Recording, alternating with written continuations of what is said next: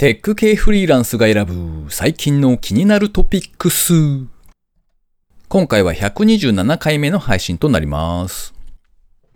デジタルトランスフォーメーションっていう言葉あるじゃないですか。DX って書くやつ。あれを見るたびに DX って言えばデラックスだよな。デラックスといえばデラべっぴんだよな。って DX という単語を見るたびにいつもデラべっぴんを思い出しています。この番組ではフリーランスのエンジニアである私 S が最近気になったニュースや記事をサクッと短く紹介しております。IT 関連をメインにですね、ガジェットだったり新サービスの紹介だったり気になったものを好き勝手にチョイスしております。ご意見ご感想などありましたら、ハッシュタグカタカナでテクフリでツイートいただけたらありがたいです。今回も記事を3つほど紹介させていただきます。では1つ目ですね。ローコード開発普及は時間の問題。SIR はもっと喜んでいい。日経クロステックのサイトで掲載されていた記事ですね。アメリカの IT 業界ではですね、プログラミングの専門知識がないけれども、アプリケーションの開発には参加するっていう市民開発者、シチズンデベロッパーと呼ばれるそうなんですが、そういう言葉が浸透し始めているそうです。この原動力となっているのがソースコードを極力書かないローコード。ローは低い LOW だと思うんですが、そのローコードと呼ばれる開発の手法だそうですね。ローコード開発プラットフォームと呼ばれる開発ツールを使ってアプリを素早く開発できると。いうわけで IT ベンダーはですね、諸刃の剣にはなるんですけれども、このローコード開発をうまく使いこなしていかないと、ユーザー企業が推し進める DX、デラべっぴんじゃないですよ。デジタルトランスフォーメーションですよ。えー、その大波からですね、取り残されてしまう恐れがあるというお話ですね。えー、20年ぐらい多分この IT 業界に携わっている気がするんですが、まあこういう流れはですね、今までにも周期的にやってきているというのがありまして、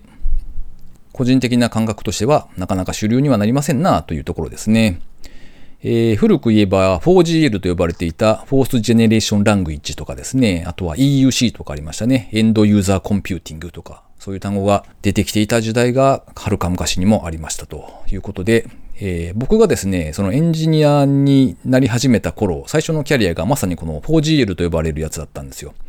で、ここにね、エンジニアが入るとどうなるかというとですね、ちょっと経った時にですね、こんなニッチな技術にロックにされたくないわ普通の言語やらせろやって言って、えー、転職していくという流れになるわけですよ。なんかだんだん恨み節みたいになっちゃいましたけど、まあともあれですね、まあそんな流れもあるので、まあローコードに携わる人をどういう人たちにやってもらうかみたいなところがかなり重要になってくるのかななんて思って読んでおりました。システム開発をガチでやったことはないけれども、VBA とかならちょっとできるみたいな、そんなあたりの人が増えればあれなんですかね。そして、オレオレ VBA が増えていってですね、以下自粛ですね。はい。では次ですね。第4の畜産、コオロギ生産の普及を目指すグリラス。週刊アスキーさんで掲載されていた記事ですね。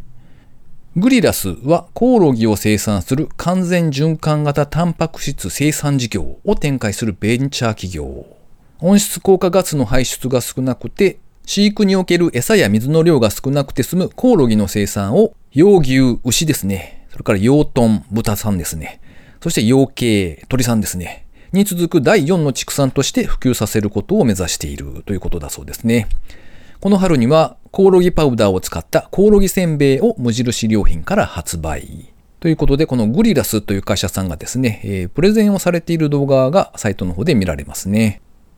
コオロギせんべいはあれですね、日経トレンディさんのポッドキャストで聞いていて知ってはいたんですけれども、どうやら即日完売だったそうで、なかなか良い出だしみたいですね。自分の親の世代だとですね、ギリギリなんかこう、稲子の佃煮とか、そんな話をしていたような記憶があるので、まあ、まあ、それほどなんかおかしな話ではないなという気がしておりますけれども、何よりですね、皆さんが普通に食べていらっしゃる、エビとかシャコなんかのですね、甲殻類ってあるじゃないですか。まあ、美味しくいただいているわけなんですけれども、仮にですよ、僕、エビ今まで見たことないんすよっていう人がいた時にですね、え、エビ知らないの？これだよめっちゃうまいっすよって言ったら、多分その人はですね、昨日そんなの食えるからって言うと思うんですよ。なので、えー、コオロギもですね、慣れだと思います。はい。では最後3つ目ですね。全自動で散髪してくれるロボットを自作したモサが登場。実際に髪を切るとこんな感じ。ギガ人さんで紹介されていた記事ですね。様々なものを DIY する YouTube チャンネル、スタッフメイドヒアーという番組があるそうで、えー、全自動で自分の髪を切ってくれるロボットを自力で開発。で、ムービーで公開した。そのムービーのざっくりとした紹介ですね。えー、画像にして解説を日本語でつけていったみたいな感じですね。割と丁寧にあの記事が書かれてはいたんですけれども、まあ、ともかくですね、ロボットアームだと髪の毛をこう引っ張ってしまったりするので、切る時のこう髪をすくい上げる動作ですね。あれをそのロボットアームではなくバキュームに変えたりとかですね。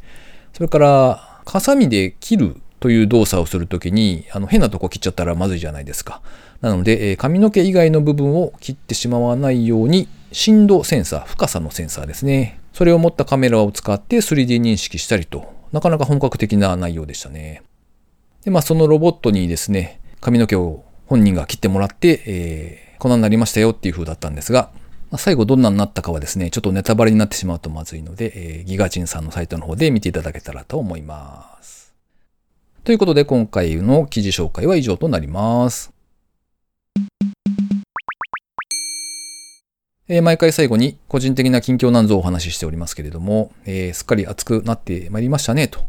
いうことで、皆様はどちらへお出かけになるのでしょうか ?4 連休ですね。えー、うちはですね、いつものように、僕自身もそうなんですけれども、家族の誰もですね、どっか行きたいとか、今度の連休はどこどこに行こうよ、みたいな、そういうのがですね、なかなかないんですよね。なので、えー、だらだらと連休に突入して、ああ、連休だね。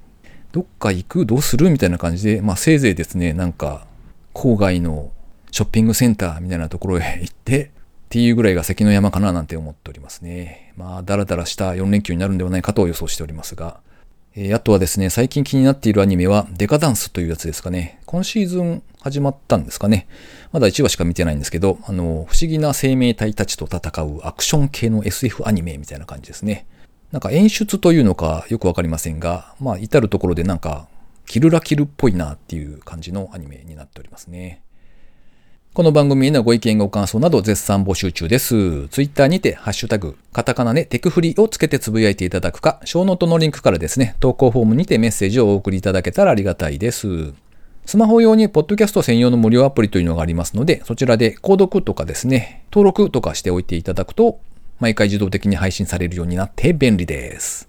えー、皆様、アイスの食べ過ぎにはご注意を。ということで今回も最後までお聴きいただきありがとうございました。それではまた。